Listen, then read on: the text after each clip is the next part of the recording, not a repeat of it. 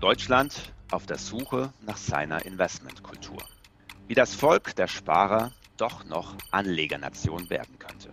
Die Podcast-Serie für die Investmentbranche im Umbruch.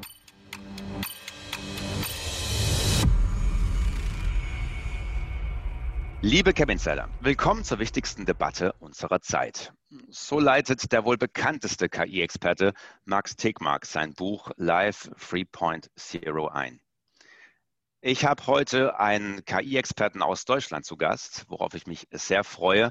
Professor Tobias Kollmann ist ja äh, zum einen ein Startup-Mann, zum anderen aber ein Forscher rund um die künstliche Intelligenz. Tobias, ich freue mich sehr, dass du heute da bist. Hallo Markus, ich freue mich auch. Zum Start, äh, sag doch gern kurz in deinen eigenen Worten, in deinem eigenen Schwerpunkt, wer bist du, was machst du und was hat das Ganze mit KI zu tun? Ja, du hast es schon richtig gesagt. Äh, ich habe den Lehrstuhl für BWL und Wirtschaftsinformatik an der Universität Duisburg-Essen und versuche meinen Studenten E-Business und E-Entrepreneurship beizubringen und damit sozusagen die Frage, wie digitale Geschäftsmodelle funktionieren und wie man daraus eben auch Startups ableiten kann. Und das mache ich eben aus einer Historie heraus, wo ich eben nicht immer nur an der Uni gewesen bin, sondern eben auch mal tatsächlich in der Praxis selber gegründet habe mit Autoscout 24, danach aber auch als Business Angel in sehr, sehr viele Startups investiert habe und immer so die Brücke versuche zu schlagen zwischen Theorie und Praxis. Und natürlich gehört KI mit dazu, insbesondere wenn man halt eben sich überlegt, wie in Zukunft ja, digitale Geschäftsprozesse und Modelle gestaltet werden. Und da wird die künstliche Intelligenz eine ganz, ganz große Rolle spielen. Und vor dem Hintergrund ist das natürlich ein Themenfeld, was ich meinen Studierenden versuche auch zu vermitteln. Ja, in dieser Reihe Investmentkultur geht es ja zum einen darum, wie kann man verschiedene Themen in seine Investments mit eingliedern, wie kann man auch neue spannende Investment Stories ähm, ja, in diese investieren? Und zum anderen, was ändert sich damit für die komplette Investmentbranche? Ja, also wie werden diese Themen auch in Investmentprozesse integriert? Darüber werden wir heute sprechen. Aber natürlich, wenn man so ein Thema wie künstliche Intelligenz hat, das viele Chancen, aber auch ja, die ein oder andere Risiken und Sorgen mit sich bringt, wollen wir auch etwas auf die gesellschaftliche Debatte blicken. Und dahin geht ja auch die Eingangs- äh, oder das Eingangsstatement von Max Tegmark, die wichtigste Debatte unserer Zeit. Hat er recht? Also um die Antwort ganz kurz und knapp zu halten, ja.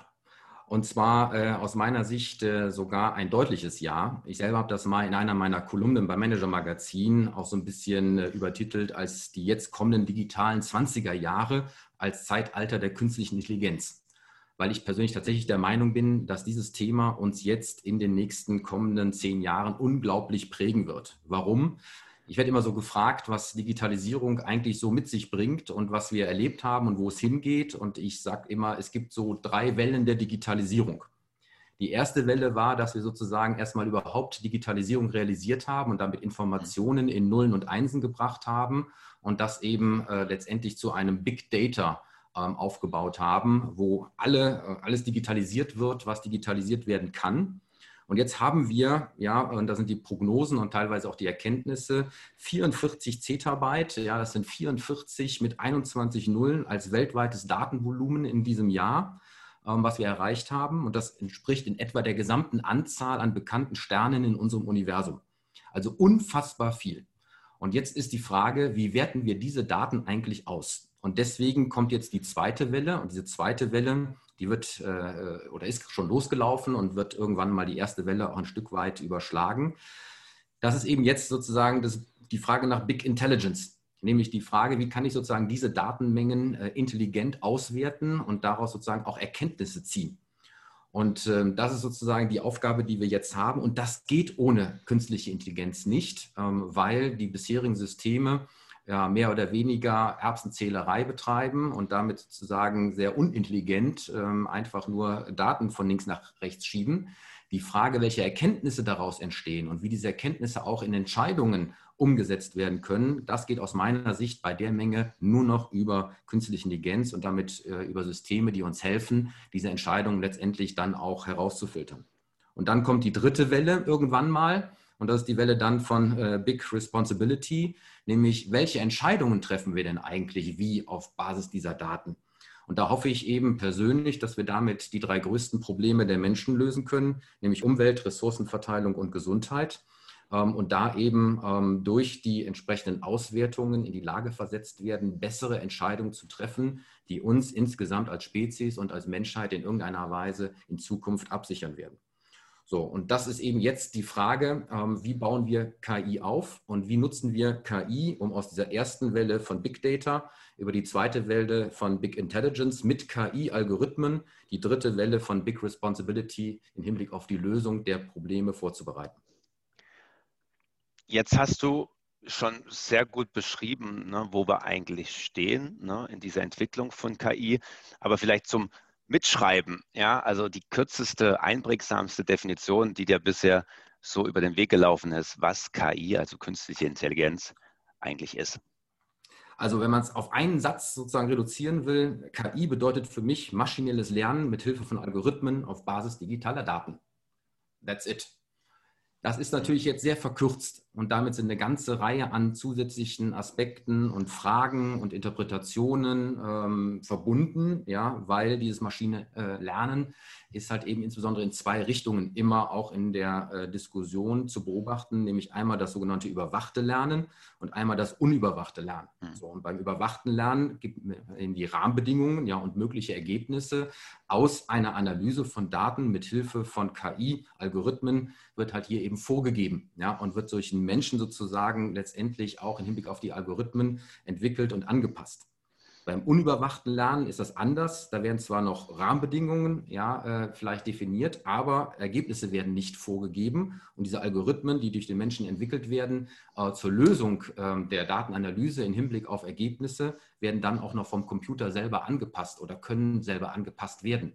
Und damit lernt und trainiert sozusagen das KI-System sich selbst und kann damit eben auch in Richtungen laufen, die man am Anfang vielleicht gar nicht so intendiert hat. Ähm, und das sind so die beiden ja, ich sag mal, Extrempunkte, unter denen auch KI immer diskutiert wird in der Öffentlichkeit. Was darf KI, was darf KI nicht? Wo darf sie sozusagen lernen und sich selbstständig entwickeln? Wo darf sie das nicht? Ähm, um dann eben auch ja, unterschiedliche ähm, Szenarien, ja, aber eben auch natürlich Wirksamkeiten aus dieser künstlichen Intelligenz letztendlich für uns alle, ja, äh, für Wirtschaft, Gesellschaft, ja, aber auch irgendwann mal für Politik vielleicht äh, dann zu definieren. Das heißt, wenn KI zur Lösung kommt, die so eben nicht vorgegeben sind vom Menschen, das können ja dann quasi auch Lösungen sein, die der Mensch gar nicht unbedingt möchte. Das ist so und ich sage mal, äh, wenn man mal in die Politik schaut, ähm, wird es irgendwann mal einen KI-Algorithmus geben, der politische Entscheidungen besser treffen wird als der handelnde Mensch. Wenn man mal den ganzen Lobbyismus äh, um den Menschen herum weglässt, dann ist das eine berechtigte Frage. Und ähm, die, äh, die, die, die Vorgaben, die dort eben gemacht werden, ähm, auch für solche Systeme, können halt eben mal enger und mal weiter gefasst werden. Und es ist halt immer dann genau knifflig, wenn Entscheidungen und Entwicklungen im Hinblick auf Antworten dann einer Maschine übertragen werden oder nicht. Das ist sozusagen die Kernfrage, die ich an der Stelle habe und äh, um das sich auch vieles entsprechend rankt, ja, von ich sag mal, einfachen Routineaufgaben, die man sehr gerne an eine Maschine äh, übergibt und komplexen Aufgaben bis hin eben auch zu Entscheidungen, die den Menschen selber betreffen, wo halt eben viele zucken, teilweise zu Recht. Ja, du hast selber gesagt, es wird der Moment kommen, wo die KI bessere Entscheidungen treffen kann, als es der Mensch kann. Das ist ja schon fast eine philosophische Frage. Ne? Was ist dann auch immer besser. Ne? Wenn wir es vielleicht jetzt mal runterbrechen auf die Finanzbranche, auf die Investmentbranche, viele unserer Zuhörer sind ja Finanzberater oder auch Asset Manager. Ist KI denn heute schon besser in dem Sinne, wie du es meinst, also dass es rational bessere Entscheidungen trifft als der Mensch? Also sehen wir das schon Anfang des 21. Jahrhunderts jetzt? Ja, wir sehen das schon. Äh, die Frage ist, ob die daraus abgeleiteten Entscheidungen schon immer besser sind. Ja, das ist natürlich etwas, äh, was wir uns genauer anschauen müssen. Ähm, und äh, du sprichst ja hier zu Recht die ganzen Robo-Advisor an, plus die entsprechenden Analyse-Tools, die ähm, auch teilweise auf KI in diesem Bereich halt eben aufbauen. Und ähm, ein schönes Beispiel aus meiner Sicht ist da das Datenanalyse-Tool Aladdin von BlackRock die bauen halt eben auf dem Fundus von historischen Daten auf und versuchen mittels Simulation zukünftige Szenarien entsprechend zu analysieren. Und je nachdem, wie die Szenarien aussehen, versuchen sie dann äh, zu berechnen, wie entsprechende Aktien und Anleihen unter diesen verschiedenen zukünftigen Szenarien sich verhalten und welche da sozusagen ein Gewinner und äh, was da sozusagen als äh, Verlierer rauskommt. Das Programm gibt zwar am Ende des Tages keinen konkreten Rat, aber es kann natürlich äh, herangezogen werden, um die Entscheidung eines äh, Finanzberaters oder Asset Managers letztendlich zu unterstützen. Ähm, und genau an dem Punkt scheiden sich sozusagen die Geister. Wird KI auch in dieser Branche sozusagen nur eine Entscheidungsunterstützung sein oder wird es irgendwann mal eine Entscheidungsübernahme sein, ähm, und dann ist natürlich die Frage, wie sozusagen Reaktionsmuster von Mensch und Maschine auf die ziemlich komplexe Welt da draußen, auch im Hinblick auf Finanzmärkte, an der Stelle sozusagen ähm, ja, besser oder schlechter funktioniert. Und äh, es gibt ja in dem Zusammenhang, ich weiß nicht, ob du die Geschichte kennst, aber ähm, es gab mal bei, äh, bei Twitter eine Fake-Meldung von einem gehackten Account der Associate Press äh, in 2013 und da wurde gemeldet, dass jetzt Bomben auf das Weiße Haus äh, gefallen seien und Barack Obama verletzt worden ist. Und äh, die entsprechenden High-Speed-Trading-Programme haben diese Meldung sozusagen im Rahmen der KI ähm, eigenständig verarbeitet und haben dann sozusagen zum Verkauf äh, Analysen geführt, äh, die dann zu einem Drop an den Finanzmärkten äh, geführt haben. Und ähm, das war insofern spannend, weil man da eben zum ersten Mal die Frage stellen konnte, hat sozusagen ein Computer an der Stelle eine richtige Entscheidung getroffen und hätte ein realer Finanzmanager sozusagen den Wahrheitswert dieser Meldung, die sich dann rasend verbreitet hat, äh, sozusagen besser äh, wahrgenommen und analysiert. Ja, ich glaube, dass es am Ende heutzutage noch eine Mischung aus beidem ist, aber wer weiß, was die Zukunft da schon bringt. Ja, sprechen wir über genau dieses Thema. Also wie kann KI in den Investmentprozess integriert werden? Die ersten algorithmusbasierten Sentiment-Tools sind ja bereits am Markt. Also ne, wo man verschiedene Daten aus Social Media und ähnliches herauslöst und herausfiltert, um daraus dann Aktienbewegungen auch auszulösen. Hm. Wie wird KI den Investmentprozess grundsätzlich noch weiter verändern? Du hast es schon so ein bisschen angesprochen, aber so, wo kommt sie tatsächlich in der Selektion und Allokation zum Zuge? Was ist sinnvoll und was ist tatsächlich äh, für immer Science Fiction? Ja, das ist so ein bisschen die Frage nach äh, den Chancen und äh, Risiken, die sich aus neuen Technologien heraus ergeben. Äh, und das ist natürlich immer eine spannende Frage, wo je nachdem, welche Kappe man sich aufsetzt, äh, natürlich sehr euphorisch äh, über diese Chancen berichtet wird und auf der anderen mhm. Seite eben sehr, sehr restriktiv auf die Gefahren hingewiesen wird. Das ist dieses typische Schwarz-Weiß, gerade auch bei uns in den Breitengraden immer etwas ausführlich zu beobachten. Ähm, ich fange mal an der Stelle so ein bisschen mit den, mit den Chancen und Möglichkeiten an und schaue mal zunächst in die Wirtschaft. Ja, und da muss man natürlich sagen, dass KI an der Stelle natürlich vollkommen neue Potenziale, neue Innovationen und letztendlich auch neue Unternehmungen, ja, bis hin eben auch zu neuen Startups hervorbringen wird. Und ähm, ich glaube, dass wir hier im Rahmen der Wirtschaft insbesondere ein großes Thema sehen werden. Ähm, und das ist das Thema Predictive Customer Relationship. Und äh, was bedeutet das? Naja, wir haben ja immer das Problem in der Wirtschaft, äh, dass wir gerne nur das produzieren würden, was der Kunde wirklich haben will. Und die Frage ist, was will eigentlich der Kunde? So, und wenn jetzt KI-Systeme anhand von der entsprechenden äh, Datenmenge, ja, Markttrends und Geschäftspotenziale und Kundenwünsche besser herausfiltern könnten und damit eine bessere Prognose abgeben über das, was der zukünftige Bedarf eines Kunden ist, dann kann ich natürlich auch meine sämtlichen wirtschaftlichen Aktivitäten darauf ausrichten. Dann wird sozusagen das Wettbewerbsspiel auch ein anderes dann geht es nicht nur darum, die besten Produkte zu haben oder die besten Serviceleistungen, sondern eben auch die besten Daten und Informationen. Denn wer als erstes aus diesen Daten und Informationen die Bedürfnisse des Nachfragers ablesen kann, der kann eben auch als erstes ein Angebot machen. Und das ist an der Stelle, glaube ich, eine sehr, sehr spannende Geschichte, wo eben das, was wir im Moment haben, ja, ich sage mal, allgemeines Customer Relationship Management eben zu so einem Predictive Customer Relationship wird, mit Hilfe von künstlicher Intelligenz. Anderes Thema sind natürlich die ganzen Routineprozesse, die ähm, immer bei uns in den verschiedenen Arbeitswelten auftreten. Und da ist natürlich die Frage, inwieweit können die automatisiert werden und über KI letztendlich auch vereinfacht werden, auch im Hinblick auf Entscheidungen. Typisches Beispiel, ähm, Customer Support, ähm, der irgendwie 1000 E-Mails am Tag auf den Tisch bekommt und sich jetzt jede einzelne E-Mail durchlesen muss, um zu entscheiden, was damit äh, der Kunde meint und was sozusagen das Bedürfnis ist und was die Anfrage will. Ähm, wenn das durch eine künstliche Intelligenz automatisch analysiert werden würde und auch gleichzeitig eine Antwort direkt gegeben wird bis hin zu einer Lösung, dann könnte man natürlich an der Stelle unglaublich viel entlasten. Also ja. wenn ich dich richtig verstehe, ist es am Ende sozusagen für Wirtschafts-, also Unternehmen mit ihren Business Cases extrem wichtig, an diese Daten zu kommen und auch an diese Tools zu kommen, wie man die dann eben so verarbeitet, um diese ähm, ja, Kundenbedürfnisse herauszufiltern. Aber die gleichen Daten, die gleichen Trendanalysen sind ja dann auch für den äh, Analysten, ne, für den äh, Entscheider von Investment ja, Auswahl oder von, von, ähm, von der Allokation von entsprechenden Aktien, von entsprechenden Unternehmen. Genau die gleichen sind doch auch für ihn wichtig. Ist das korrekt? Ja, absolut. Ich sag mal, äh, ich sag mal, eine Produktionsentscheidung auf der einen Seite KI mhm. gestützt oder eine Investmententscheidung auf der anderen Seite KI gestützt soll hoffentlich über die Datenanalyse ähm, zu dem gleichen Ergebnis, äh, sprich einer äh, besseren Entscheidung für die handelnden Akteure führen. Ähm, mhm. ich sag mal, an der Stelle habe ich ja zwei Effekte sogar nämlich einmal KI, die Investment unterstützt, ja, und mhm. dann sozusagen KI, die eingesetzt wird und damit zum Investmentfall wird. Ja. ja. das heißt, ich habe sozusagen zwei Richtungen, die da eine, eine Rolle spielen. Ähm, und äh, natürlich kann man auch an der Stelle sagen, wir werden in Zukunft ähm, verstärkt Investmententscheidungen in Unternehmen treffen, die sich mit KI eben so gut aufstellen, damit sie in der Zukunft auch in diesem digitalen Wettbewerbsumfeld besser bestehen können.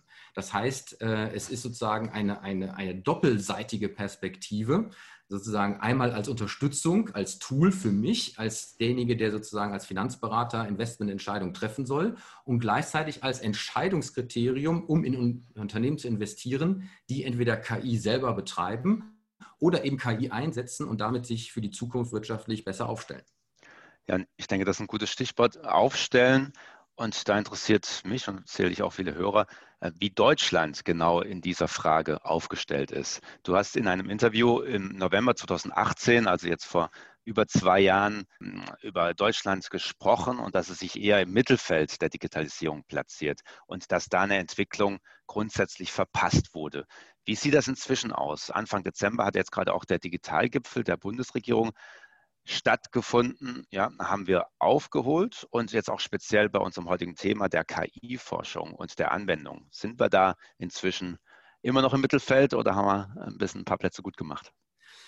Nein, man muss leider sagen, wir sind immer noch im Mittelfeld. Äh, äh, wir haben zwar gelernt, etwas schneller zu laufen, aber äh, naiverweise haben wir gedacht, dass die anderen nicht genauso schnell sich entwickeln und deswegen haben wir relativ nichts gewonnen. Ähm, deswegen sind wir immer noch im Mittelfeld, ähm, in den Statistiken immer noch unter ferner Liefen.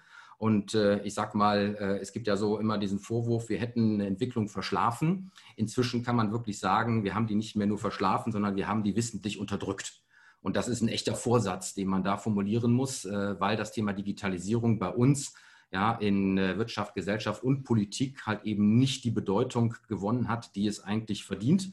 Ja, und äh, man einfach feststellen muss, dass dieser digitale Wandel, der da von, von Technologie, aber auch von Unternehmensseite ähm, auf uns hereingebrochen ist, ja, dass da eben das zu Veränderungen geführt hat, die eben teilweise eben nicht gewollt werden ja, weil man dadurch eben auch bisherige Besitzstände ins Wanken geraten lässt, ja. Und das typische Beispiel ist natürlich hier immer die Automobilindustrie, ja, die immer noch verzweifelt über lange, lange Zeit am Diesel festgehalten hat, ja, und sich nicht dem Elektroantrieb äh, mit allen Digitalisierungsaspekten, die damit verbunden sind, ähm, aus einer Plattform Automobil heraus zugewendet haben. Und egal, wo man reinschaut, ja, alle führenden Digitalplayer kommen nicht äh, aus äh, Deutschland, wenige nur aus Europa. Auch wenn man die, äh, die, die, die Unicorn-Statistik sich anschaut, also von, von Startups, die noch nicht börsennotiert sind, ähm, aber schon eine Bewertung von über einer Milliarde US-Dollar haben, auch da haben wir äh, herzlich wenig ähm, vorzuweisen. Und das gilt eben leider auch für KI. Ja, weil da kommen auch die führenden Unternehmen eben hauptsächlich aus USA und China und eben nicht äh, aus äh, Europa und äh, Deutschland.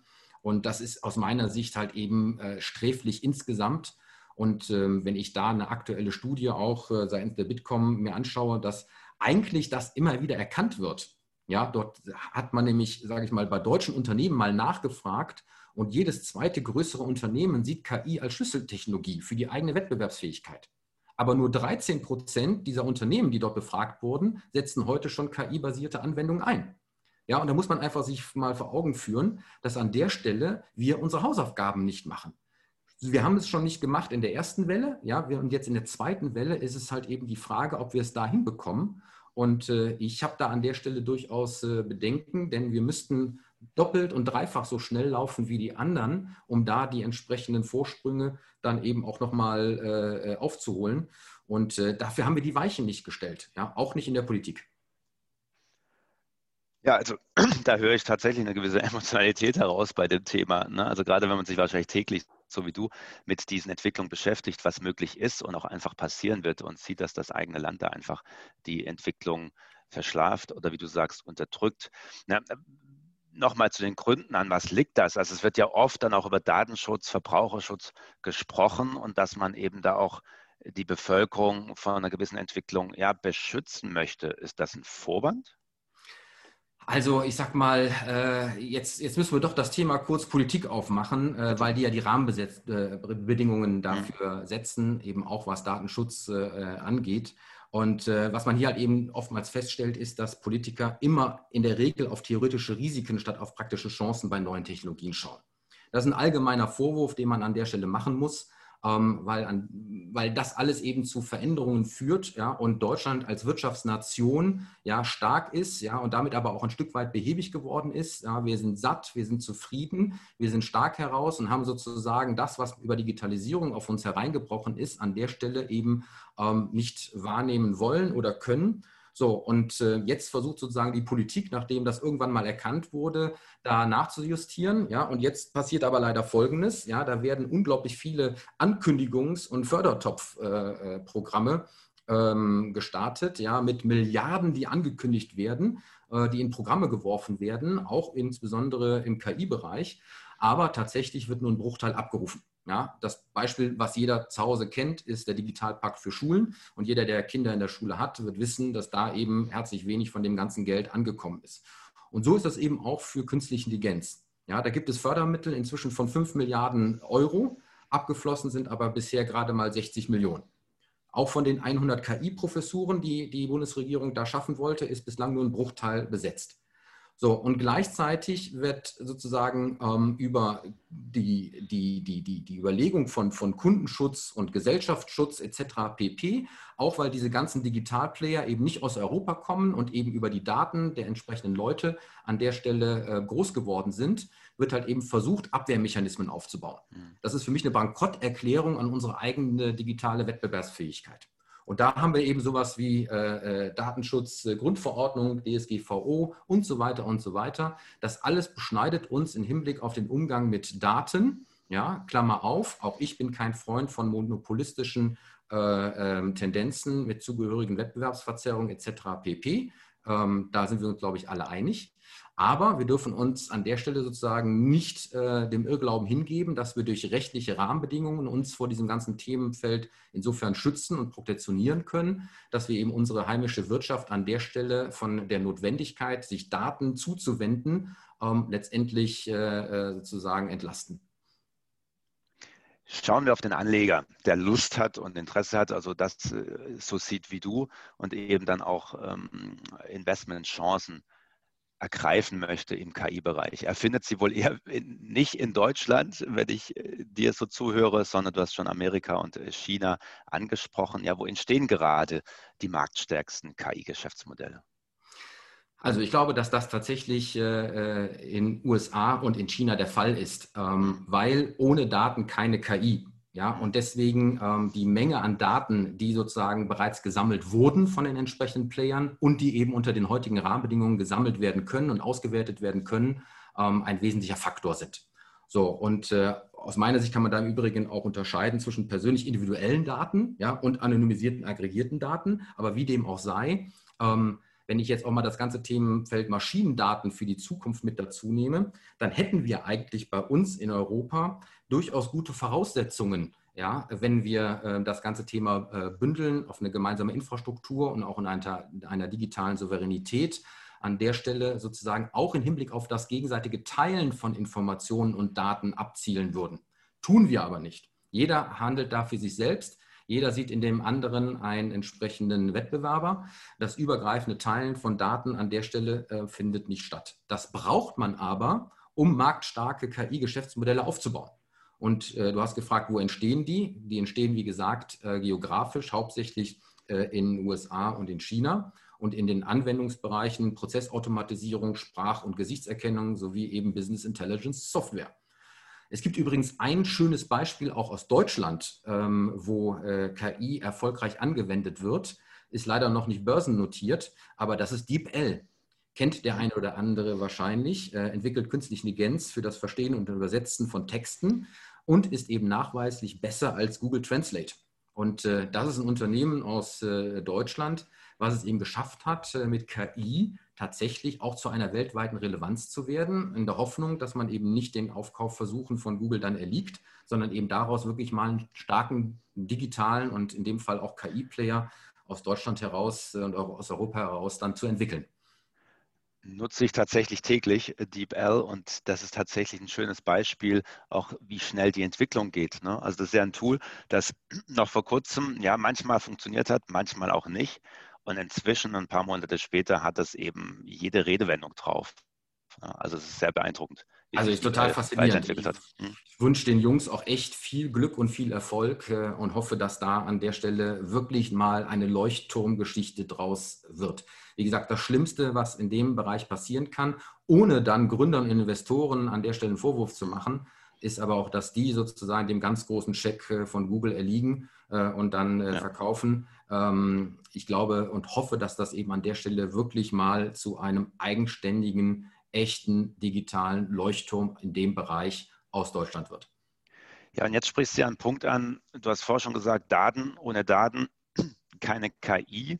Und da, wo sie eben zusammenkommen, da hat man ja einen übermächtigen Vorteil. Und da geht es jetzt um die großen Datenkragenunternehmen dieses Planeten wie Google, Facebook und Konsorten. Ist denn dieser Vorteil überhaupt noch aufzuholen? Also schaffen es kleinere Unternehmer, Unternehmungen, kleine spezialisierte Unternehmen, die dann auch börsennotiert sind, diesen Vorteil in irgendeiner Form wettzumachen mit guten Ideen, mit guten Algorithmen? Also das einzelne kleine Unternehmen, äh, zumindest auf der Anwenderseite, sicherlich nicht.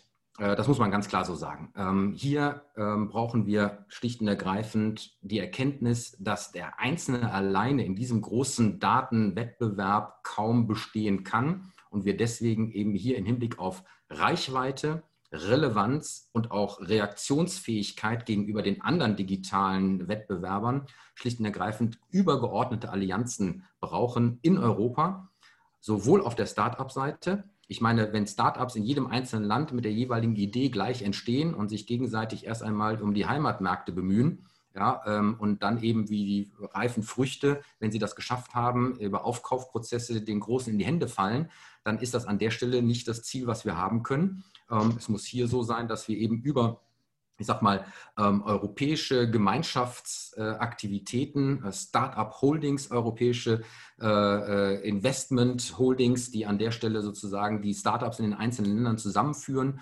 ähm, dass wir darüber eine Kraft erreichen, ja, dass auch diese Themen bei uns äh, realisiert werden und bestehen können. Und für die, die schon unterwegs sind, für die KMUs und für die Industrie, auch da gilt das Kooperationsprinzip als Notwendigkeit, ähm, ich muss gemeinsame Plattformen bauen. Die Plattformökonomie ist das überlegene Geschäftsmodell im Netz. Nur wenn ich hier über die gemeinsamen Plattformen, ähm, gerade auch im B2B-Bereich, ähm, eine gemeinsame Datenstärke erreiche, kann ich an der Stelle bestehen. Und das ist aus meiner Sicht etwas, was wir immer noch irgendwie kapieren müssen, dass wir mal diese alte horizontale Deutschland AG aufbrechen müssen, ja, zu einer ähm, vertikalen, digitalen Europa AG, ja, wo kleine, große auf gemeinsamen Plattformen die Daten miteinander teilen, auswerten und daraus eben für Europa in diesem Kontext zwischen USA und Asien auf der einen Seite bzw. anderen Seite ja wirklich zu einer digitalen Wirtschaftsmacht und Wirtschaftsraum werden, der an der Stelle überhaupt funktionieren kann. Ja, noch gibt es diesen internationalen äh, Datenraum nicht, ja, den man ja dann auch äh, in der Hand hätte, ne, den man dann auch äh, ganz anders regulieren könnte. Bis es soweit ist, können wir uns trotzdem verschiedene Geschäftsmodelle angucken und einige schauen es, schaffen es ja tatsächlich jetzt schon erfolgreich zu sein. Du bildest in einem ganz, ganz spannenden Projekt, auf das ich jetzt noch zu sprechen kommen möchte, einige dieser Unternehmen ab in dem sogenannten KI-Index. Erzähl uns doch kurz, was sich hinter diesem KI-Index verbirgt, was abgebildet wird und wie überhaupt die Idee dazu entstanden ist. Ja, die Idee kam tatsächlich äh, aus äh, einem meiner zahlreichen Vorträge. Ich werde sehr oft als Speaker zu Veranstaltungen eingeladen und äh, dieser Vortrag hat damals bei einer Privatbank stattgefunden. und da habe ich natürlich auch KI als Thema präsentiert ja, und habe Unternehmen vorgestellt, habe Geschäftsmodelle vorgestellt. Und im Anschluss kamen die äh, vermögenden Privatkunden auf mich zu und haben mich gefragt, sag mal, kann man da nicht auch irgendwie investieren? Und da habe ich gesagt, natürlich kann man das, aber das ist jetzt nicht meine Aufgabe als äh, äh, Forscher an der Universität, ähm, da sozusagen Ihnen einen Tipp zu geben, ähm, sondern ich habe halt gesagt, schauen Sie sich das KI-Thema insgesamt mal an. Und ich habe mich dann sozusagen weiter damit beschäftigt, auch weil ich ähm, als äh, Studienleiter des Deutschen Startup-Monitors festgestellt habe, dass von, von den jetzt bei uns auch gegründeten KI-Startups ja äh, wirklich etwas passiert und da eben auch nicht nur mit DeepL, sondern mit anderen durchaus eine neue Generation von Unternehmen heranreift, die vielleicht irgendwann mal ähm, als äh, Börsenkandidat auch in Frage kommen und habe darüber sozusagen den nächsten Schritt gemacht und habe gesagt, wer ist denn eigentlich schon an der Börse im KI-Bereich? Und äh, habe dann mir sozusagen mal dieses Themenfeld angeschaut und äh, habe dafür eben den KI-Index entwickelt. Und dieser KI-Index äh, betrachtet die 15 aktuell aus meiner Sicht stärksten börsennotierten Unternehmen im Bereich künstliche Intelligenz die halt eben KI in Form von Produkten, Software und Systemen entwerfen, erstellen, integrieren oder bereitstellen und damit sozusagen das als eigenes Geschäftsmodell haben.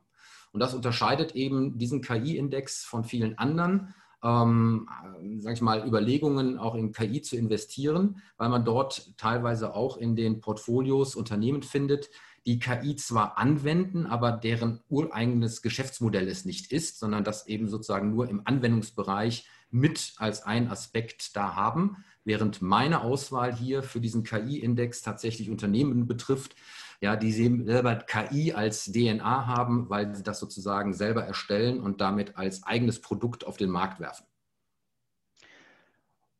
Jetzt kann man nicht investieren, noch nicht in diesen KI-Index, aber wie sieht die Performance oder wie würde die Performance dann aussehen von dieser Zusammenstellung?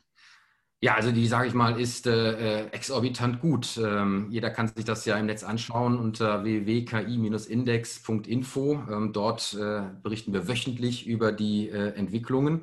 Und wenn ich mir das mal so gerade anschaue, dann äh, sind wir auf dem Weg wieder zu einem neuen Höchststand. Ähm, also gerade jetzt in dieser Woche haben wir 2849 Basispunkte wieder erreicht. Ja, das ist nur knapp unter dem Allzeithoch. Und äh, wenn man sich das mal anschaut, der gesamte Wertzuwachs ähm, der äh, Aktien allein in 2020 liegt bei 75,1 Prozent. Nur mal äh, im Vergleich, äh, der Nasdaq ist da mit einem äh, Jahresperformance bis jetzt ja, bei 35,3. Ja, der DAX ist bei 0,9. Ja, und äh, wenn man mal in die einzelnen Werte reinschaut, ähm, dann ist äh, an der Spitze The Trade Desk ähm, mit einem Plus ja, für 2020 von 231 Prozent. Also wirklich unfassbar. Und selbst der äh, schwächste äh, Teilnehmer in diesem Index, ja, äh, Open Text, ist mit 1,3 Prozent plus in 2020 bis jetzt immer noch besser als der gesamte Durchschnitt beim DAX 30. Also ich muss schon sagen, das ist schon beeindruckend und äh, zeigt eben tatsächlich, wie KI inzwischen eben auch als Investitionsobjekt äh, wahrgenommen wird, die zugehörigen Unternehmen als solches wahrgenommen werden und die sich auch deutlich nach der Corona-Krise äh, schneller und besser erholt haben als alle anderen Aktien, weil natürlich auch Corona einmal mehr gezeigt hat, dass das Digitalisierungsthema und all das, was auf Daten basiert, halt eben an der Stelle ähm, ja, Ladenöffnungszeiten unabhängig ist. Wie viel Fantasie steckt in diesen Kursentwicklungen von den einzelnen Unternehmen? Also sind das Anwendungen, die heute schon funktionieren, die heute ähm, sozusagen die KI zum Einsatz bringen? Oder geht es doch eher darum, na, die könnten ganz gut in so ein Portfolio von Google, Facebook und Co. passen? Also dass es am Ende um Übernahmekandidaten geht. Naja, ich sag mal, Übernahmekandidaten würden ja auch aus Anlegersicht äh, durchaus äh, eine spannende Story abbilden können. Ähm, ich glaube, ähm, wir müssen natürlich an der Stelle immer schauen, dass natürlich äh, viele dieser Unternehmen dort schon laufende Produkte haben, aber natürlich die Gesamtentwicklung ein Stück weit auch noch abgewartet äh, werden muss. Das heißt, da ist auch immer noch ein Stückchen äh, Fantasie drin. Wir machen das ja auch wirklich anhand von Marktkapitalisierung und nicht anhand von äh, Dividendenzahlungen. Ja, und das ist an der Stelle ähm, ein wichtiger Punkt, äh, wo wir auch keine konkrete Anlageempfehlung daraus geben, sondern eben nur einen Hinweis darauf, dass man sich das anschauen kann und dass das vielleicht an der Stelle ein bestehendes Portfolio durchaus ähm, ergänzen kann. Ja, wir, wir sehen auch hier vielleicht noch so ein paar Geheimtipps, ähm, weil das Rampenlicht auf diesen Bereich vielleicht noch nicht so gefallen ist. Ja, ich glaube, dass gerade so bei konservativen Anlegern ja diese Unternehmen und auch das Thema KI ja vielleicht noch nicht so im, im Fokus steht. Ja, es gibt zwar auch schon ein paar ETFs, die sich durchaus mit KI beschäftigen, aber nicht so in dem Hinblick wie unsere Definition, die wirklich an der Stelle sehr, sehr spezifisch ist weil wir eben sagen, ähm, das muss halt eben sozusagen das eigentliche Geschäftsmodell sein und darf nicht nur in der Anwendung sein, weil Amazon macht natürlich auch KI, ja, aber ist natürlich nicht der Ursprung und auch nicht äh, der, das eigentliche Element und der Kern des Geschäftsmodells von, von, von Amazon. So, und deswegen ähm, brauchen diese Unternehmen vielleicht auch noch einen Moment, um sich eben auch in der Markenbekanntheit zu entwickeln. So, und äh, da werden wir mal schauen, ähm, wo die Reise hingeht. Jetzt bist du kein Anlageberater. Nichtsdestotrotz ist dir eine sehr erfolgreiche Zusammenstellung für den Moment gelungen. Kannst du so ein bisschen eine Aussage treffen, worauf Anleger, wenn sie denn an KI-Investment denken, ja, worauf kann man da achten? Wo sind Stellschrauben, wo sind Alarmzeichen, wo sind Chancen? Also ich glaube, die Chancen sind generell in dem Thema KI als solches. Ja, und dann muss man natürlich schauen, ähm, wo und wie sozusagen diese entsprechenden KI-Unternehmen ihr Produkt KI anwenden, beziehungsweise für welche Märkte sie das anwenden und wo sozusagen da auch die Reichweite ist im Hinblick auf die Anwendungsfelder. Das ist an der Stelle für mich sozusagen sehr, sehr entscheidend und das ist auch nicht immer so leicht rauszufinden. Ähm, da muss man sich wirklich ganz genau damit beschäftigen und auch, sage ich mal, das Wissen und auch die Kompetenz haben, wo sozusagen diese Produkte dieser Unternehmen am Ende in marktfähige Massenanwendungen ja, an der Stelle ummünzbar sind. Und das ist vielleicht auch etwas, warum ähm, ich sag mal, traditionelle Anleger und auch äh, Finanzberater vielleicht sich so ein bisschen scheuen, dann eine Empfehlung abzugeben, ja, ähm, weil das natürlich kein klassischer Fall ist. Ja, und ich kann ja mal ein, ein Originalzitat äh, von einer von einem Finanzberater bringen, mit dem ich dieses Thema mal diskutiert habe aus einer Privatbank, ja, und ich zitiere, wir werden die Entwicklung weiterhin interessiert beobachten, allerdings für unser Klientel nicht weiter vertiefen. Unsere Vermögensverwaltung fokussiert sich auf etablierte Geschäftsmodelle, Large Caps und Qualitätstitel mit einer entsprechend nachhaltigen Dividendenrendite. Also sozusagen ein Satz äh, in Stein gemeißelt, ähm, der zum Ausdruck bringt, dass ich an der Stelle natürlich äh, dann solche äh, Unternehmen vielleicht nicht äh, in den Fokus nehme. Halte ich persönlich für einen Fehler, auch im Hinblick auf die nächste Anlegergeneration, weil ich sage mal so diese Next-Gen-Zielgruppe natürlich mit den digitalen Themen groß geworden ist und ich glaube, dass dieses zukünftige Anlegerpotenzial gerade auch mit so einem Thema und mit solchen äh, Aktien, ähm, die auch eine solche Performance äh, im Moment haben, ähm, sehr, sehr, sehr gut adressierbar wären. Und äh, vor dem Hintergrund äh, ungelogen, es vergeht im Moment keine Woche, wo ich nicht eine Anfrage bekomme oder angeschrieben werde, ob es nicht irgendein ETF zu diesem KI-Index gibt. Ich denke, dieses Gespräch kann dazu beitragen, dass in der Branche doch nicht wieder eine digitale Entwicklung verschlafen wird, sondern man sich da doch ganz gehörig äh, mit dem Thema KI beschäftigen wird. Ja, liebe Kevin Insider, wir haben anfangs, anfangs Sie eingeladen zu dieser Debatte. Der wichtigsten Debatte unserer Zeit haben wir es genannt. Und ich denke, nach diesem Gespräch ist jetzt auch deutlich geworden, dass es ein ubiquitäres, ein, ein allumfängliches Thema ist. Ne? Es wird es wird beeinflussen, wie wir investieren, was wir investieren. Ja, und auch die ganzen gesellschaftlichen, philosophischen Komponenten haben wir kurz angesprochen. Ja, und da will ich nochmal kurz auf die gesellschaftliche Ebene oder auf die Menschheitsebene zurückkommen. Soweit muss man wahrscheinlich, glaube ich, das ähm, formulieren. Und da nochmal zurück zu Tegmark. Er hat in seinem Buch ja auch von der Singularität gesprochen. Singularität heißt ja kurz gesagt der Moment, in dem die künstliche Intelligenz intelligenter ist als der Mensch, wenn ich das jetzt mal in meinem Amateurtum so formulieren darf. Ja, und in seinem Buch äh, kommen verschiedene Forscher und verschiedene äh, Experten zu Wort, die diesen Moment irgendwann zwischen den 2050ern und in 10.000 Jahren platzieren. Aber die meisten sind sich doch sicher, dass das irgendwann passieren wird. Was glaubst du, wann es endgültig soweit sein wird, dass eine Maschine, ein Algorithmus, eine äh, künstliche Intelligenz intelligenter ist als du und ich? Ja, ich glaube, die Frage ist an der Stelle nicht nur, wann das ist, sondern was dann passiert. Ja, ich meine, äh, das Entscheidende ist, ist das eigentlich schlimm? Ja, wenn sozusagen die Maschine schlauer ist als der Mensch. Äh, und äh, das ist sozusagen verbunden mit der Frage, wann es soweit ist. Und ich komme mal auf den Anfang unseres Gesprächs zurück mit den drei Wellen. Ähm, die erste Digitalisierungswelle mit Big Data haben wir jetzt gut 20 Jahre für benötigt. Ich glaube, dass diese zweite Welle mit Big Intelligence ähm, etwa zehn Jahre dauern wird. Ja, und wir dann eben noch fünf Jahre, und du siehst sozusagen die abnehmenden Zeiträume, weil eben alles schneller wird äh, für äh, Big Responsibility, dann auch nur noch fünf Jahre betrachtet äh, werden kann, ähm, sodass ich von 2035 tatsächlich ausgehe und damit zehn Jahre kürzer äh, prognostiziere als äh, Raymond Kurzweil, der 2045 ähm, hier angesetzt hat. Ähm, aber ich sage mal, für mich entscheidender ist nicht nur die Frage, wann das so ist, sondern ähm, was wir dann an dem Punkt sozusagen damit machen. Und dann ist sozusagen die Frage, was darf künstliche Intelligenz, was darf sie nicht?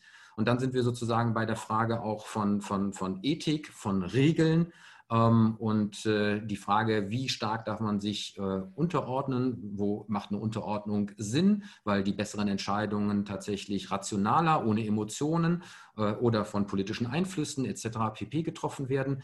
Ähm, das sind alles Aspekte, die an der Stelle natürlich dann nochmal eine, eine Rolle spielen.